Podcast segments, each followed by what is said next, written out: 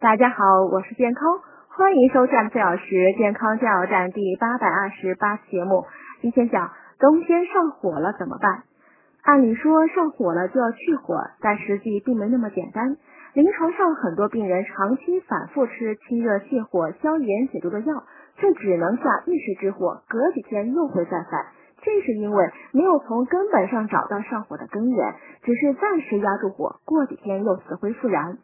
有上火迹象时呢，建议面谈有经验的医生，找到上火的原因，先通过食疗方式来解决，然后再考虑药物。